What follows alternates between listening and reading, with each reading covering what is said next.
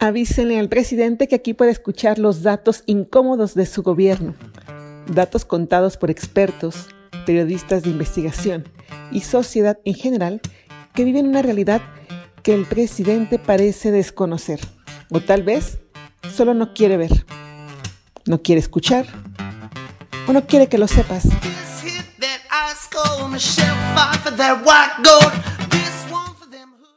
Bienvenidos a un nuevo episodio de Avísenle al Presidente. Populismo y corrupción es el tema de hoy.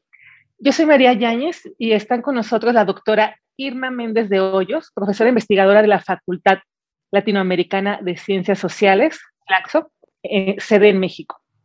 También está con nosotros el doctor Tomislav Lendo, consultor independiente, especialista en comunicación estratégica. Ellos juntos elaboraron un análisis del caso mexicano sobre la relación entre populismo y corrupción. Bienvenidos, muchas gracias por estar con nosotros en este espacio. Y bueno, pues qué tal si comenzamos contigo, Irma, si pudieras platicarnos cómo surge esta investigación. Bueno, el tema de la corrupción, pues es un tema, digamos, que nos cruza como país. ¿No? Creo que, digamos, tenemos muchos años de historia luchando con un problema gigantesco, ¿no? Un problema público y muy complejo, que es el de la corrupción.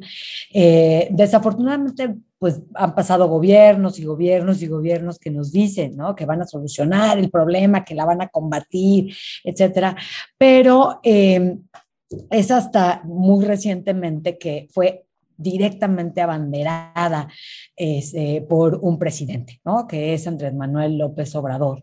Eh, si bien, digamos, él eh, tiene varias campañas eh, anteriores, es en 2018 que logra, digamos, llegar a la presidencia con un apoyo este, sin precedentes y con una bandera muy clara, ¿no? El combate a la corrupción.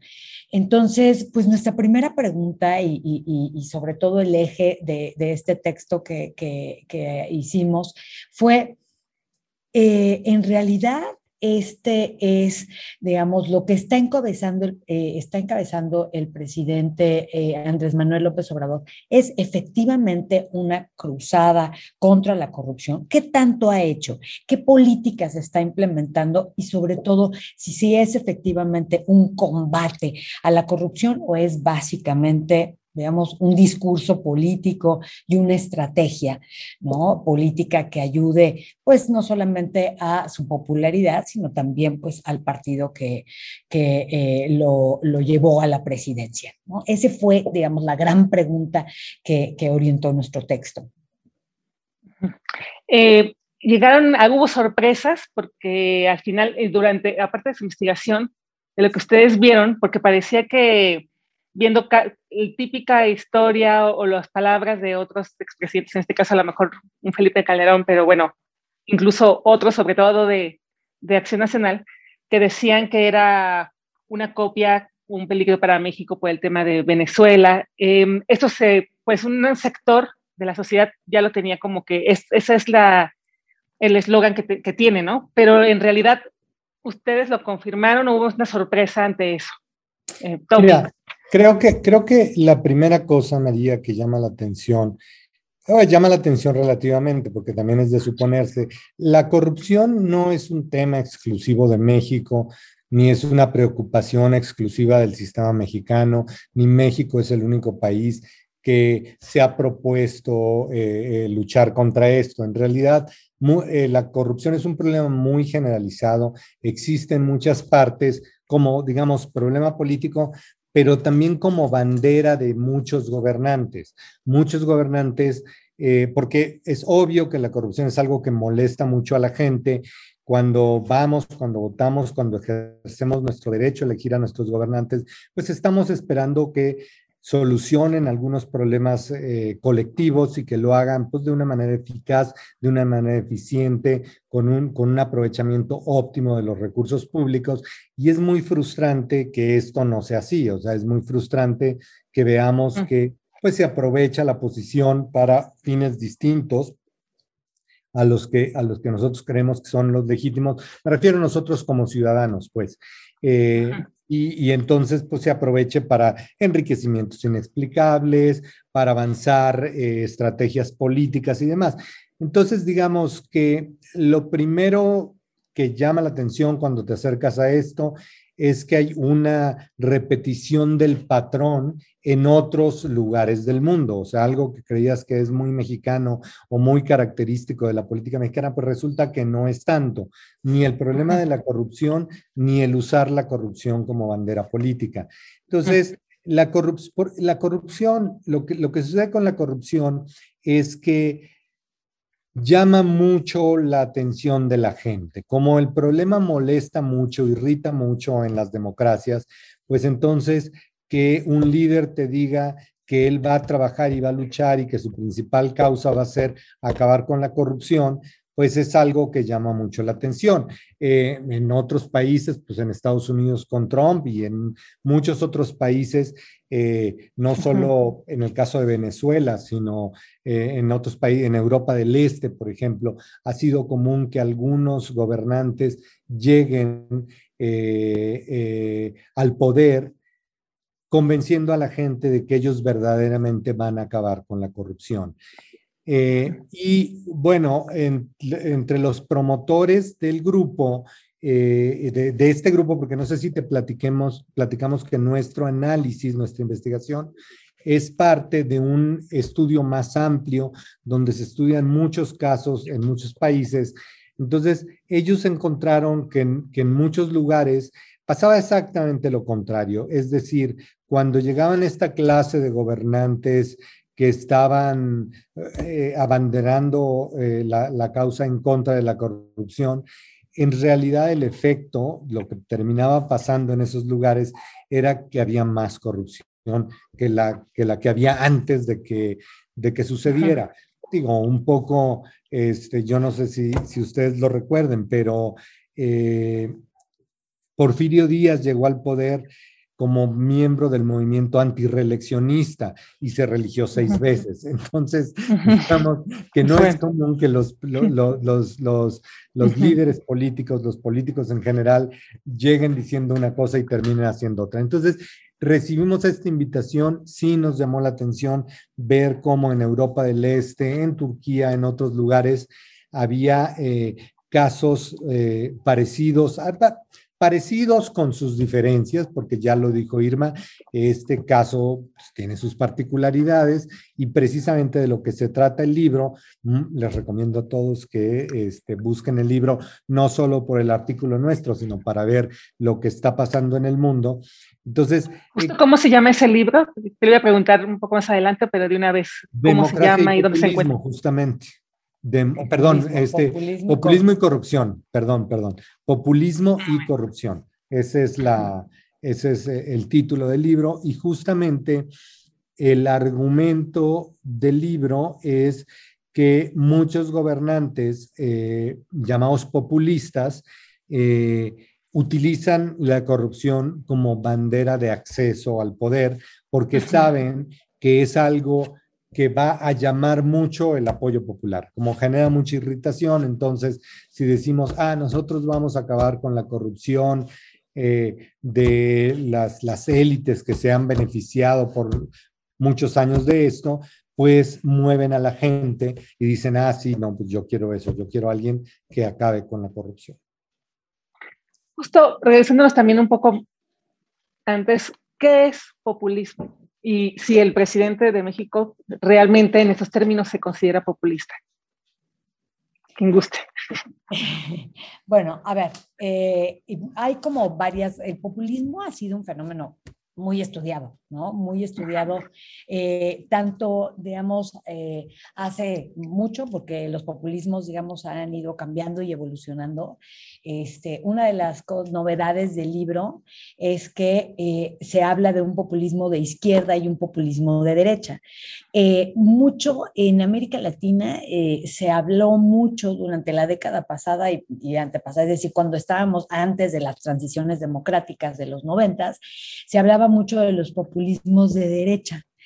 Em, hoy se habla de los populismos de izquierda. ¿no? De los ejemplos que hemos visto en Ecuador, este, y, y, ahora en el caso mexicano. A ver, ¿por qué podemos considerar que sí es un populismo? Insisto, el populismo se puede ver como una estrategia política, como un discurso político, pero también como un nuevo sistema de representación, ¿no? Eh, que parte de las bases democráticas, es decir, son populistas que llegan normalmente al poder a través de vías democráticas, pero ya, digamos, ya en el poder empiezan a debilitar los mecanismos de equilibrio de poderes y con ello empiezan a debilitar a las instituciones democráticas. Entonces, eh, nosotros en el texto lo que hacemos es precisamente pues aplicar un poco este, este tipo de enfoques y de conceptos y encontramos que sí. Podemos, por un lado, identificar al presidente Andrés Manuel López Obrador como un populista de izquierda, eh, que desafortunadamente hemos ha eh, implementado una estrategia, digamos, triple, ¿no? Eh, en primer lugar, utiliza un discurso populista, un discurso que ahorita que es experto en comunicación te podrá ampliar, pero es un discurso populista. En segundo lugar, eh, ha debilitado a las instituciones de contrapeso, ¿no? específicamente ¿no? al Sistema Nacional Anticorrupción, eh, que está encargado de combatir la corrupción. Entonces, bueno, si alguna sorpresa me ha causado, ¿no? Después del, de la investigación, es que exactamente en contra de lo que podría esperarse, él ha debilitado el Sistema Nacional Anticorrupción, lo ha debilitado quitándole presupuesto, no nombrando a la gente que tiene que nombrar para que se eche a andar, eh, entonces, y limitado todo su campo de acción. Y ha fortalecido a, las, a, dos instituciones que dependen directamente de él. Y entonces él decide a quién castiga y a quién no castiga, ¿no? Que es la UIF dentro de la unidad este, de inteligencia financiera, ¿no? Y por otro lado a la Secretaría de la, de la Función Pública. Y la tercera, digamos, eje de su estrategia, por lo cual también es, eh, eh, planteamos que es populismo de izquierda, es que ha centralizado el poder ha centralizado, la toma de decisiones y un ejemplo muy claro, pues, es los programas sociales, la operación de los programas sociales, porque ahora son utilizados pues, fines básicamente políticos. Pero la verdad, dentro de estas tres estrategias, el eje de articulación es sin duda el discurso. Justo, Tom que eres experto en mensaje, en discurso, eh, ¿cómo está manejando el problema bueno, si puedes comentar justo de este discurso populista, un poquito eh, más a fondo del tema de López Obrador, del presidente, pero también qué tanto riesgo hay de que se manosee tanto el tema de corrupción eh, y que lo que a mí me preocupa, o que seguramente a muchos les preocupa, es que al manosearse tanto este concepto, llegue a no importar socialmente. ¿Qué pasa ahí, Tom? ¿Nos quieres comentar? Bueno, sí, definitivamente es un riesgo. Si quieres, vamos, vamos por pasos con el tema del, discurso populista y cómo son los líderes populistas y llegamos a esa pregunta que te preocupa, que es el desgaste del concepto. Mira, eh, los líderes populistas, mira, las sociedades son muy complejas y lo que pasa a nivel de, de sociedad y a nivel de política, pues todo tiene explicaciones que son bastante complejas. ¿Por qué? Porque las, las sociedades son muy plurales, porque hay muchos intereses, porque hay instituciones, porque hay leyes. Entonces, lo que vamos, en, lo, lo, lo que va resultando de esa interacción entre esos actores, esas leyes y demás, es algo complejo y difícil de explicar. Y entonces los líderes populistas lo que buscan es contar una historia que sea muy simple y que divida al mundo entre buenos y malos. O sea, si todo fuera tan fácil como decir esto es malo y esto es bueno, pues básicamente no habría problema. O sea, los buenos nos iríamos con las cosas buenas, los malos se irían con las cosas malas y estaría muy claro dónde está cada quien.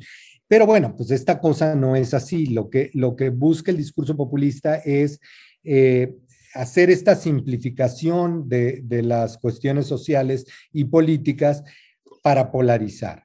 ¿Por qué? Porque polarizando, eh, eh, ellos encuentran un, un, mayor espacio de manejo, ellos avanzan más porque tienen un grupo de apoyo que les gusta esa polarización. Para poner un ejemplo distinto al nuestro, vamos a hablar del de Estados Unidos bajo Trump, que también es caracterizado como un liderazgo populista. Entonces, él lo que, lo que encuentra es que aquella sociedad tiene angustia y tiene miedo respecto a lo que viene de fuera, concretamente los inmigrantes.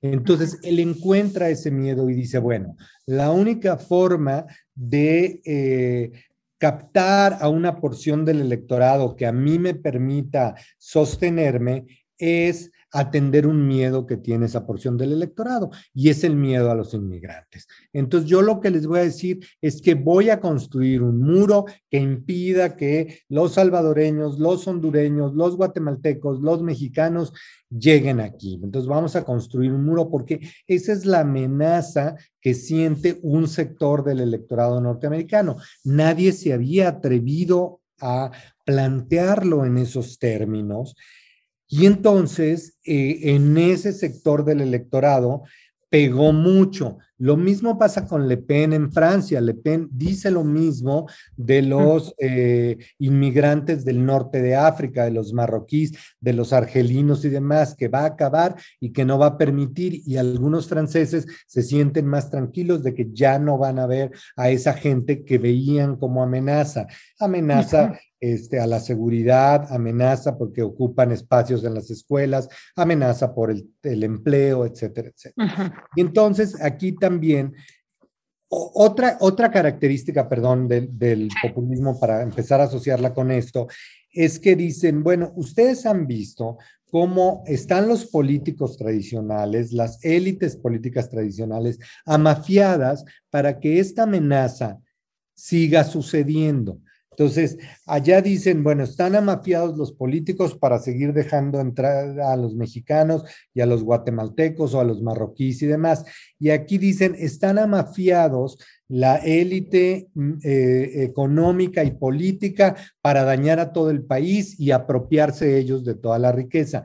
Son cosas que se den o no se den de esa manera le resuenan a la gente y entonces la gente dice, ah, sí, estoy de acuerdo. O sea, yo he visto que hay mucha gente que disfruta mucho y, es porque están abusando y entonces yo estoy marginado porque ellos están solo beneficiando sus intereses. Entonces un poco el liderazgo populista y el discurso populista, sea de izquierda o sea de derecha, lo que busca es hacer muy simplista la cosa y además dividir eh, a, polarizar al país, generar dos extremos que no se puedan hablar entre sí para garantizar que siguen teniendo a esta porción del electorado. Entonces, en Estados Unidos en el trompismo, eh, hoy en Francia entre los nacionalistas y el resto, o en México entre los llamados fifís y chairos, hay esta situación de que no hay el campo de conversación, porque tienen lo conveniente para este tipo de políticos es mantenerlos separados, aislados y enfrentados.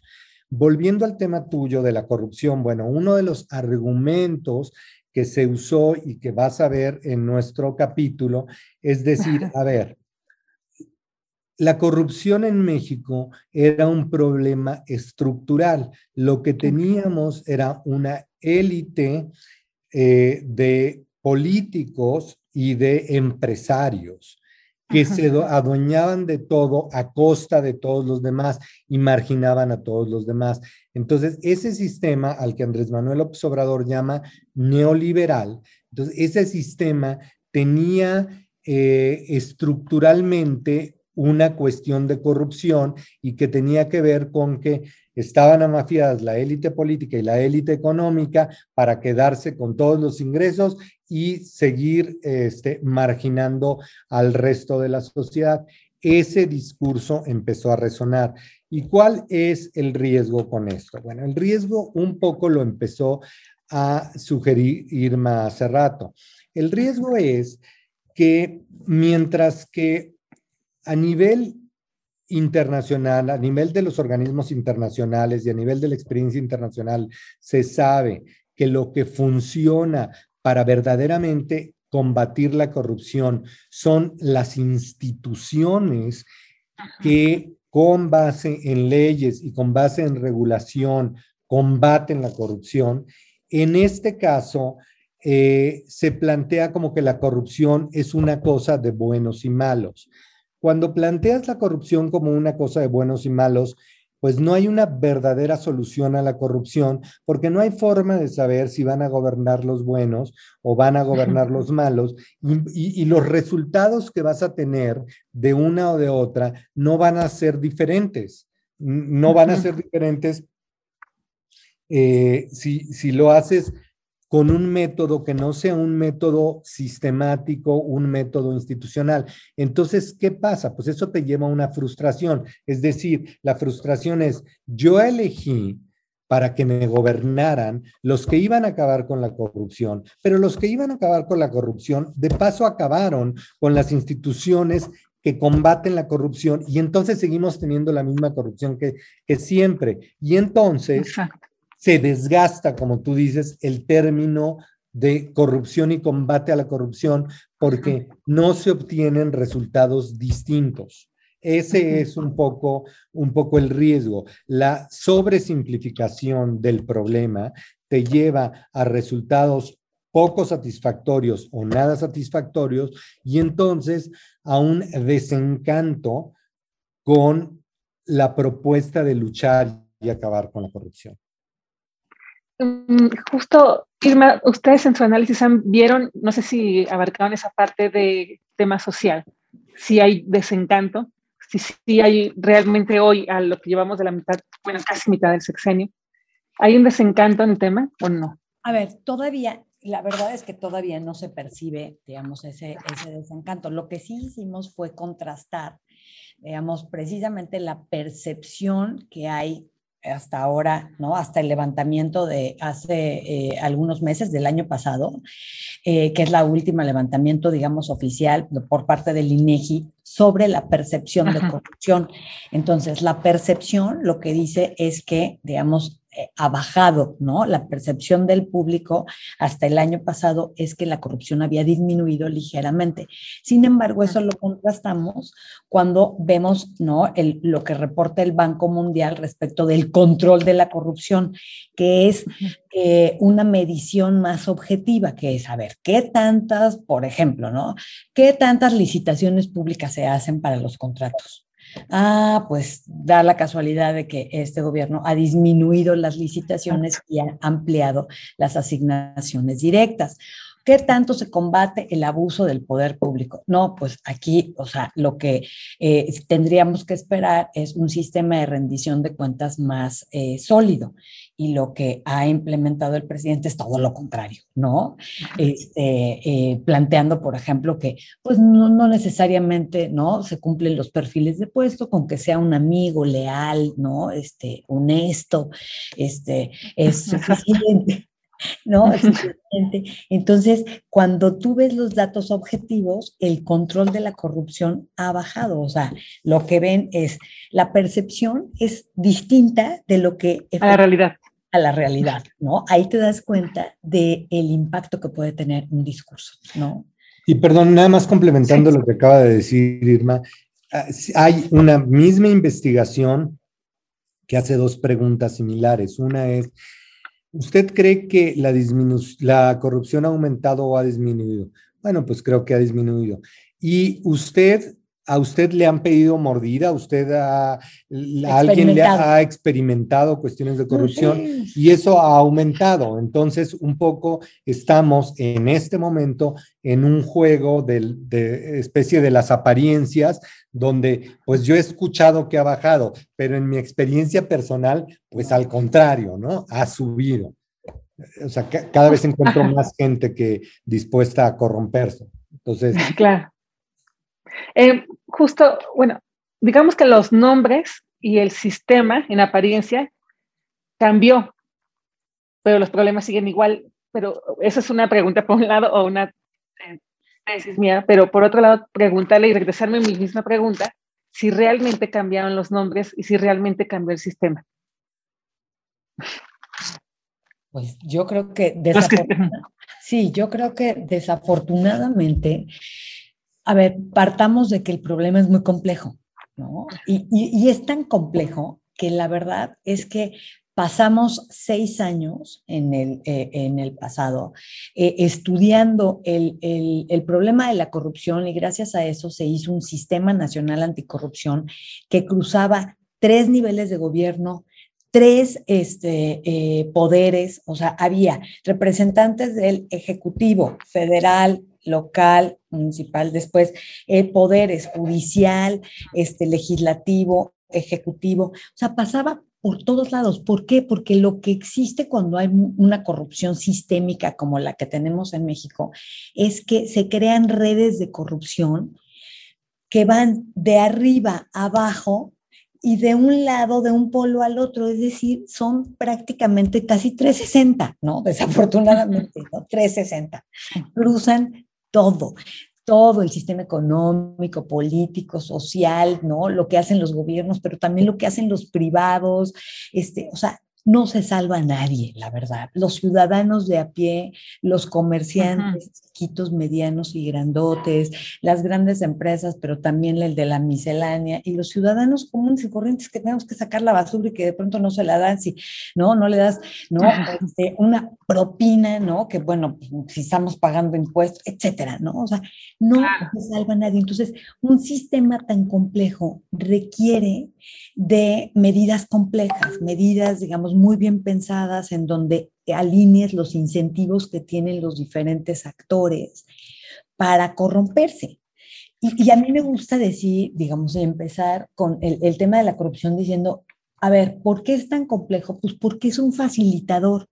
Facilita, ¿no? A las dos partes que intervienen siempre en la corrupción y entonces es muy difícil corromper. Digo, es muy, muy difícil combatirlo, ¿no? Porque es muy fácil si a ti te facilita y a mí me facilita, porque yo creo es cómodo, ¿no? Pues es muy cómodo, ¿no? Entonces, combatir la corrupción es muy difícil porque generar los incentivos para que nadie diga, para que, no, no, no, yo no le entro, no le entro, es difícil porque pues se te facilita la vida. Entonces, por eso se crea un sistema gigantesco, etc. Ahora, lo que, lo que tenemos es que prácticamente ese sistema está paralizado, ¿no?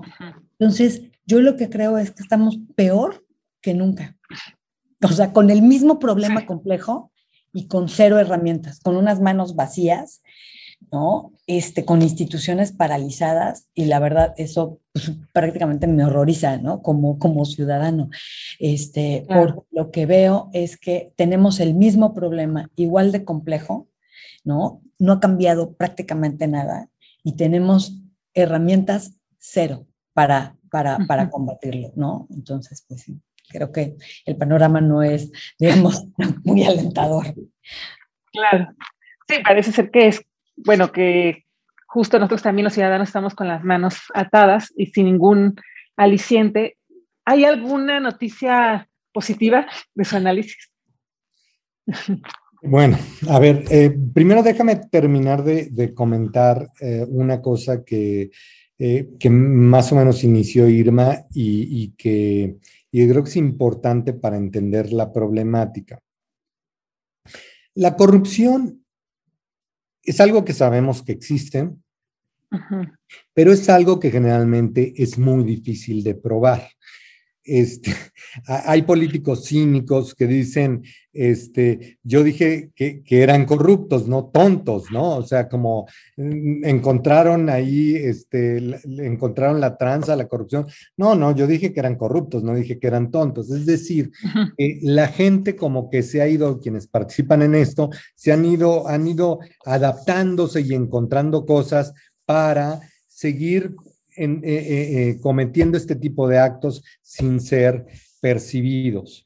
Entonces, por eso es que es importante avanzar en sistemas que sean objetivos y, que, y que presenten auténticas barreras para limitar los actos de corrupción.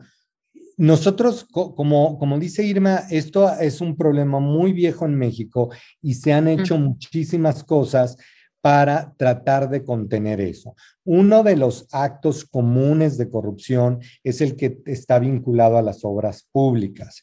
Eh, y entonces, bueno, pues eh, sabíamos o sabemos que muchas veces quien tiene la capacidad de decidir eh, cómo se hace y quién hace una obra pública, entonces entra en una especie de acuerdo con el que la va a hacer y se lleva una parte de la ganancia. Entonces, yo como presidente municipal, como gobernador o lo que sea, digo, ah, bueno, pues se tiene que construir este puente, me pongo de acuerdo con un constructor, entonces el constructor cobra un sobreprecio y parte de ese sobreprecio es lo que eh, este personaje se queda, ¿no? Es un, arreglo como muy común. Entonces, frente a ese tipo de arreglos, lo que había venido pasando es que cada vez había reglas y leyes un poco más estrictas para eh, supervisar este tipo de cosas. Concretamente, había unas reglas específicas para licitar las obras o los contratos públicos que rebasaban cierto monto. Entonces, lo que hemos visto en este, eh, en este último periodo es que cada vez menos obras y menos contratos por servicios públicos son licitados, es decir, cada vez son mayor, es mayor el número de contratos que se otorgan, eh, pues nada más por voluntad de quien los está contratando. Si eso se convierte en un acto de corrupción o no, es algo difícil de saberlo, pero lo que nosotros ponemos ahí es que sí se genera un contexto que propicia la corrupción. Entonces, no te podemos asegurar, ah, sí, en tal obra hubo corrupción, pero si vemos que se abandonó la práctica de licitar, de que sea una licitación pública, donde hay varios oferentes, porque ¿qué pasa cuando hay una licitación pública? Como son varios los oferentes, si le dan sin justificación la obra a uno de ellos, entonces los otros protestan y dicen, oye, ¿por qué le estás dando la obra a él si yo te ofrecí un mejor precio o una mejor calidad o construirlo en menos tiempo? Entonces, es pues como todas las cosas que hay de competencia en el mercado. Entonces, si, si abandonas el, em, la práctica del, del, de, la, de la licitación, no sé si eso se convierte en corrupción, pero sí generas un, un contexto en el cual eso se puede convertir en corrupción y se pueden poner de acuerdo el que está contratando con el que va a realizar, va a otorgar el servicio, va a realizar la obra. Entonces, eso es una cosa, digamos, que nosotros encontramos bastante preocupante. Para ir a las cosas positivas dentro de lo que tú dices, y me parece importante sí este, eh, cerrar con esto, creo que es un poco con lo que empezó Irma, que es se ha puesto a la corrupción en el centro del debate público como no había pasado nunca antes. Es decir, siempre mm. lo habíamos visto como un problema. A partir de esta última época está claro que es el centro, que gran parte de los problemas que tenemos como país están asociados con esta cosa de eh, pues las negociaciones apartadas de la ley del Estado de Derecho. Entonces yo encuentro como muy positivo estemos precisamente como ahorita discutiendo el tema de la corrupción y tratarle de encontrar cierta cuadratura a ese círculo que como dijo Irma es bastante complejo, pero, pero me parece muy positivo que estemos hablando de eso, que sea parte del debate público. Em, Irma, dices que estamos peor que nunca. Eh, ¿Podrían ustedes concluir, digamos, que entonces este gobierno de Andrés Manuel López Obrador, por lo que han analizado, es, no creo que, además de cínico, porque también lo hemos visto con el tema de sus hermanos y que dice, bueno, eh, era un, lo minimiza todo, eh, es, está haciendo, han checado que además así, si es corrupto, se lo pueden calificar como tal. Hasta el momento se ha tenido esas prácticas de corrupción, además de la parte de la licitación que ya han platicado. ¿Lo podrían ver así, calificar así? Yo, no me iría tan lejos. La verdad es que eh, precisamente por la falta de pruebas, digamos, yo no me atrevería a decir primero, ni que este gobierno sea corrupto, ni que él lo sea. Lo que sí puedo decir certeramente, porque lo hemos documentado, es que está creando contextos de corrupción, por un lado. Segundo, ha debilitado a las instituciones anticorrupción que ya habíamos creado con el consenso prácticamente de todas las fuerzas políticas. Y tercera, que no mide con la misma vara a todos, digamos, los corruptos, ¿no? Desafortunadamente, ahora sí que a sus, a, sus aliados, pues no, no, no, les ve, ¿no? Este, las pruebas de corrupción y, y, a, sus adversarios sí. Y, de alguna manera creo que el agravio es generalizado, o sea, estamos agraviados por el, la corrupción, sean, ¿no? De sus aliados o de los este, eh, opositores, es decir, a todos, y debería de medir finalmente los actos de corrupción con la misma vara para todos. Entonces, por eso creo, digamos, que, que el panorama es muy desolador, porque la verdad es que no me cabe la menor duda que es un problema crucial eh, para, para, México, para la democracia, eh, y, y, estamos peor que nunca porque todas las herramientas que habíamos más o menos creado, hoy digamos, este, las, las tiraron por, por la borda, ¿no? Y entonces reconstruir las instituciones eh, eh, cuesta mucho tiempo, mucho dinero y mucha voluntad política, ¿no? Y, bueno, pues este, es, una, es, desafortunado básicamente, sobre todo para los ciudadanos, para nosotros. Claro. Tomislav, eh, ahora regresando otra vez al tema de discurso, ya casi por cerrar, tema de, mensaje, ¿qué se espera? Estamos a mitad de, del sexenio prácticamente, pero ya hay destapados y ya empiezan las elecciones prácticamente para el siguiente, las siguientes campañas presidenciales. El tema anticorrupción va a seguir siendo central, se prevé, en las siguientes campañas por parte de la misma gente de, de Morena, candidatos, pero también de la oposición. ¿Tú prevés que siga siendo el tema? Eh, mira, eh, eso obviamente que es difícil eh, de, verlo en este momento. Mi percepción es que los, los que ahora se, perfilan como precandidatos no, tienen, no traen eso como el punto central de la agenda, ninguno de ellos. Traen, me refiero otra vez a los de Morena, eh, que son Claudia Sheinbaum, Marcelo Ebrard, Ricardo Monreal y todos ellos, traen un poco más el, tema de la justicia social.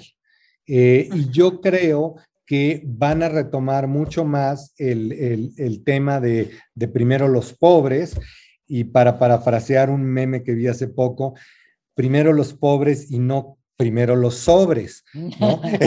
Este, pero bueno, entonces yo creo que, yo creo que yo, yo los veo perfilándose más por ahí, sobre todo porque no estoy viendo que se vaya a dar resultados muy contundentes en materia de eh, combate a la corrupción. Mira, este, como dice Irma, primero se están midiendo con distintas varas a los amigos que a los adversarios, ¿no? Entonces, tienen ahí purgando una condena eh, que todavía no se ha aprobado a Rosario Robles, que claramente es una adversaria del sistema, pero del, lado de ellos a mucha gente, a Pío, al otro hermano, este, a Bartlett, eh, al hijo de Bartlett y demás, pues parece que esas cosas no pasó y nadie las vio y tienen una serie de excusas respecto a eso.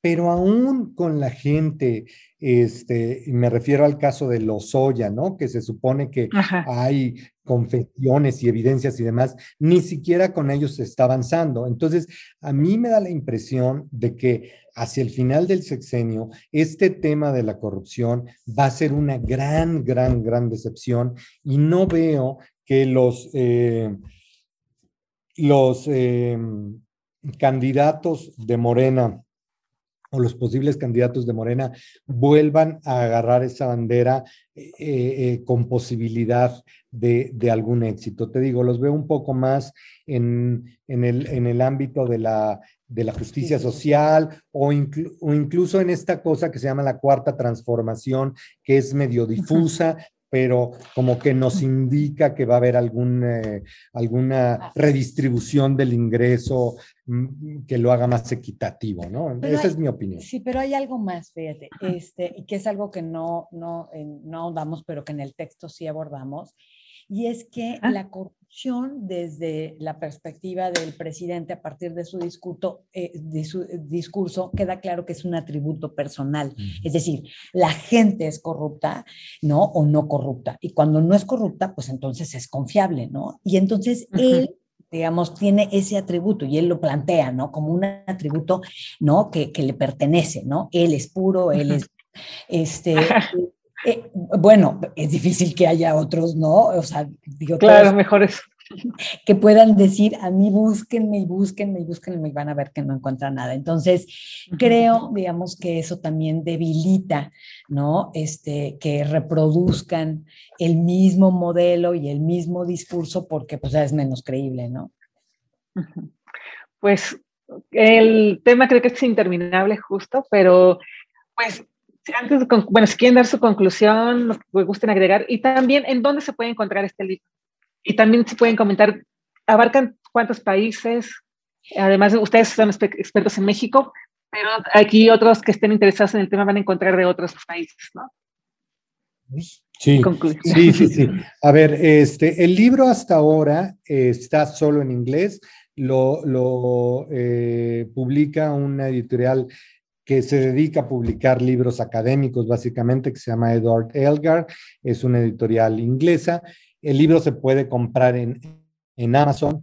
Y eh, no, no te sé decir, de, o sea, no te sé enumerar todos los países, pero está el caso mexicano, está el caso de Brasil, eh, está el caso de Turquía, está el caso de Estados Unidos. Hay unos casos de países de Europa del Este, entonces hay varios casos, pero también, pero hay toda una, la primera sección habla de las generalidades, de por qué el populismo y la corrupción están asociados o cómo es que están asociados y cómo eh, a los líderes populistas les funciona muy bien hablar de la corrupción como tema y les permite, digamos, avanzar su agenda, su agenda política. Entonces hay una, toda una primera sección dedicada a eso y ya luego vienen los casos específicos, pero sí, encuentras Brasil, encuentras México, encuentras Estados Unidos, encuentras Turquía. Eh, eh, Austria. Austria, Austria, muy interesante. Ahora, claro.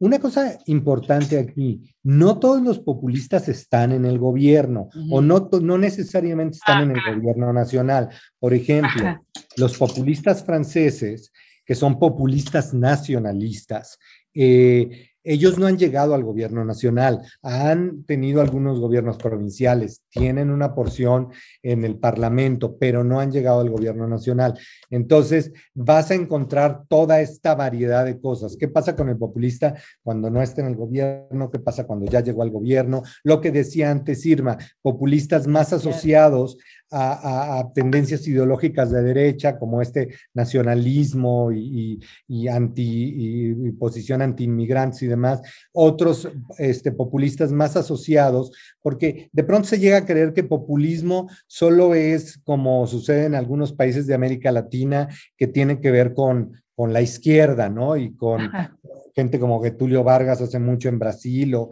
o gente como eh, Correa, Correa, en Ecuador, o Maduro, o Chávez. Este, y no, eh, el populismo en realidad lo que hace es buscar mm, e, encontrar eh, cuál es, dónde está el callo que le está doliendo al, a un sector de la sociedad que puede explotar para hacerse, polarizando, hacerse de, ese, de esa porción del electorado. Pues muchas gracias. Es justo leer también entre líneas. La conclusión está muy interesante. Eh, valdrá mucho la pena leerlo completo, este, este libro y su capítulo particularmente de, de México. Les agradezco que como académicos estén también haciendo estas investigaciones. Generalmente se ha dejado últimamente más a los periodistas pero qué bueno que de diferentes áreas estén investigando este tema que creo que va a ser interminable y es toda una madeja. Pues les agradezco mucho nuevamente a la doctora Irma Méndez de Hoyos, profesora investigadora de la Facultad Latinoamericana de Ciencias Sociales, Lacto sede en México. Muchas gracias también, doctor Tomislav Lendo, consultor independiente, especialista en comunicación estratégica. Y eh, emulando las mismas palabras de ustedes, pues avisen al presidente que el gobierno, que su gobierno está abriendo espacios y prácticas de corrupción y que mira, por favor, la corrupción con la misma vara a todos, amigos y enemigos. Avisen al presidente. Muchas gracias, María. Hasta, luego. Gracias. Bye. Chao. Gracias.